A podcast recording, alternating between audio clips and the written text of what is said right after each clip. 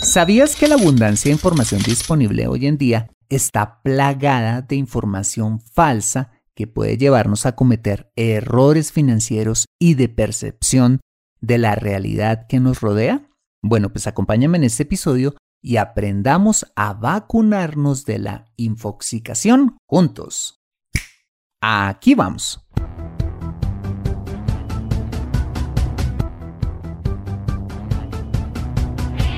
Bienvenido a Consejo Financiero, el podcast de finanzas personales donde aprenderás a manejar inteligentemente tu dinero, salir de deudas, tomar buenas decisiones financieras y alcanzar una prosperidad sólida y duradera. Consejo Financiero son finanzas personales prácticas para gente como tú que desean transformar su futuro financiero. Bienvenido a bordo.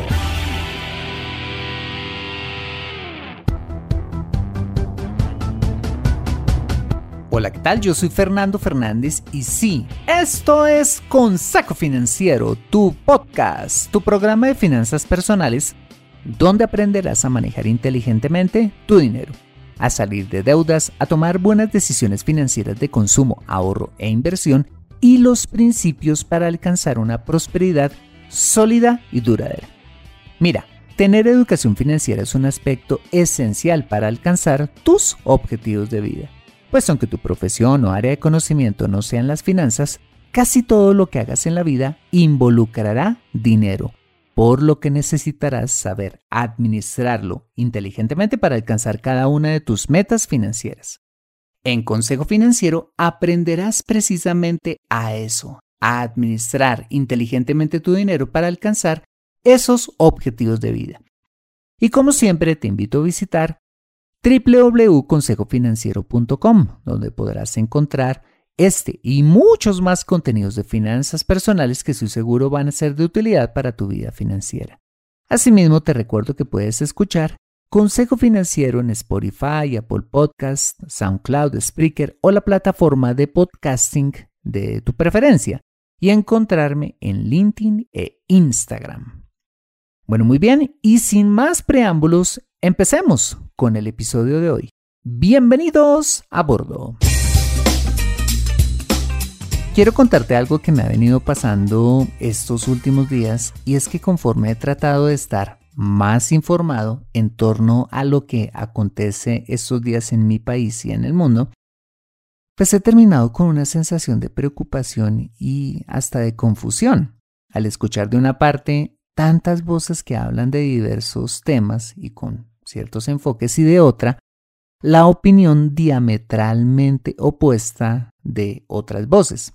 Todas estas aderezadas con discursos populistas, de odio, eh, de mentiras, de desinformación, de pesimismo, Mm, hasta enfoques apocalípticos, entre muchas otras cosas, que me han hecho sentir al final más desinformado que informado.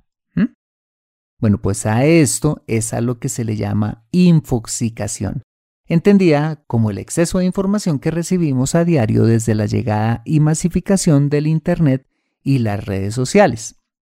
Bueno, pues te cuento que la infoxicación es algo que no solo nos puede conducir a estados de angustia e insomnio, sino que nos puede llevar a tomar malas decisiones financieras por cuenta de dos emociones básicas humanas que son despertadas por la infoxicación, la codicia y el temor. Acompáñame en este episodio donde veremos estas emociones y sus consecuencias en nuestras finanzas personales. Muy bien, arranquemos con la codicia. La codicia no es más que el deseo vehemente o afán de una persona por poseer cada vez más y más riquezas de forma rápida. La codicia es una emoción que nos lleva a buscar riquezas donde quiera que nos las presenten, sea lo que sea que nos vendan, y el cultivo perfecto para encontrar esas milagrosas fuentes de riqueza vienen con la infoxicación, que abunda en Internet. Imagínate que la semana pasada estaba navegando buscando eh, cierta información y cuando de repente vi un anuncio de Google de esos que eh, un anunciante paga para, para aparecer en banners ubicados en diferentes blogs y sitios web, que hablaba de una entrevista eh, que un conocido medio de comunicación le había hecho a una personalidad muy conocida de la televisión colombiana llamada eh, Jorge Barón.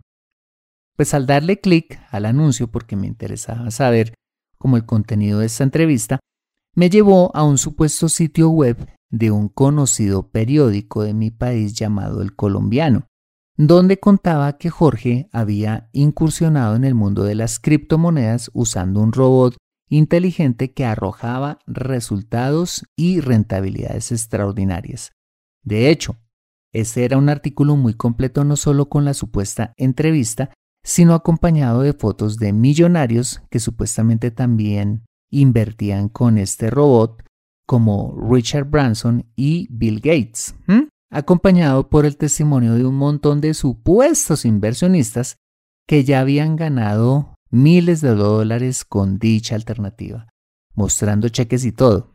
Y por supuesto con varios links que llevaban directamente a usar esta maravilla de robot.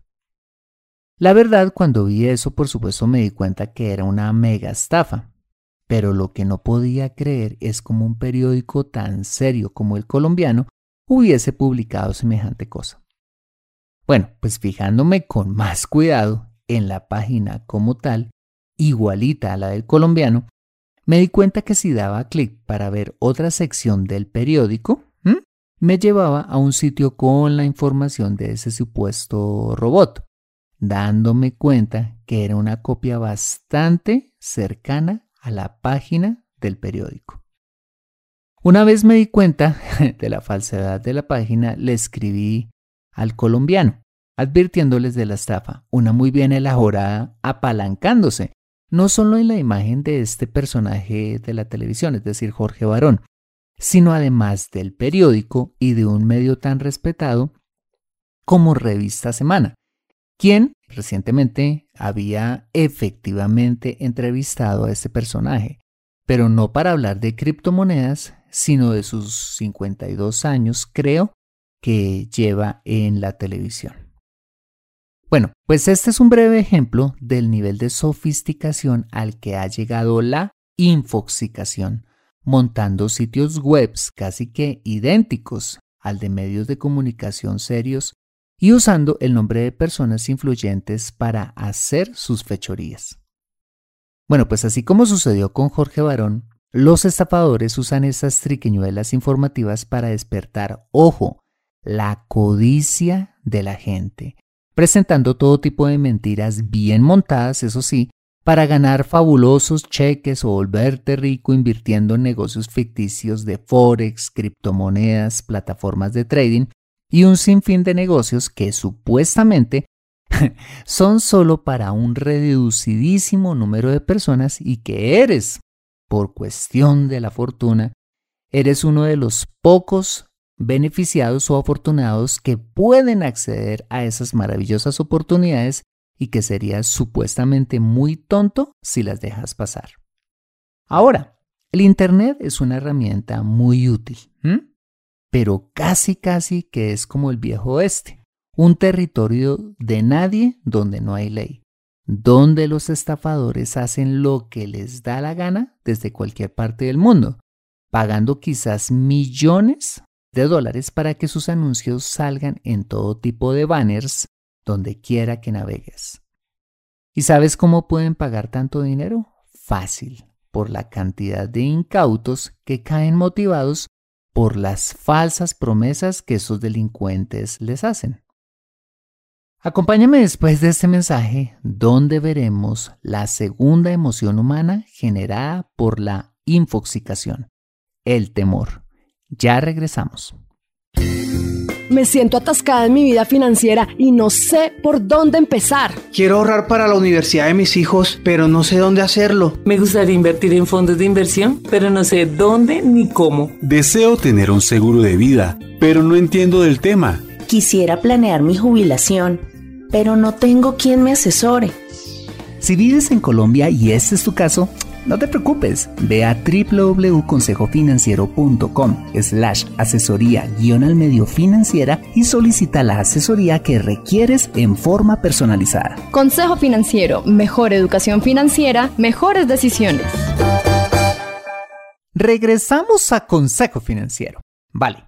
La segunda emoción humana generada también por la infoxicación, como ya lo veíamos, es el temor que se enciende vorazmente con las conocidas fake news o noticias falsas, que son eh, cualquier artículo o video que contenga información falsa disfrazada como una fuente de noticias creíble.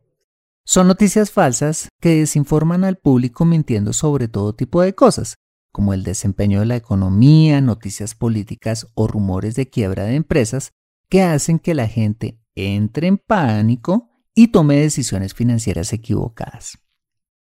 Y el ejemplo más claro se da en los mercados de valores, que son tan supremamente sensibles a todo tipo de noticias, llevando a la gente, por ejemplo, a vender masivamente sus inversiones a pérdida cuando las mismas bajan por cuenta de temores infundados muchas veces, rumores maliciosos o, como te lo acabo de mencionar, noticias falsas. También las noticias falsas hacen que la gente por temor se abstenga de invertir en la economía, invirtiendo o generando nuevos empleos, por cuenta de la incertidumbre que genera la desinformación. El tema de las noticias falsas pues no es algo nuevo, pero se ha exacerbado en los últimos años.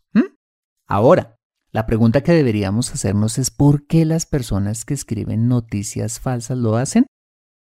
Bueno, pues los expertos en el tema dicen que los que producen noticias falsas lo hacen por dos razones básicas. La primera para apoyar una ideología política o religiosa determinada, atacando, ojo, con mentiras o medias verdades a sus oponentes. Y la segunda, solo para ganar dinero con los pagos publicitarios que reciben por las visitas que reciben en sus sitios web cuando sus contenidos se hacen virales.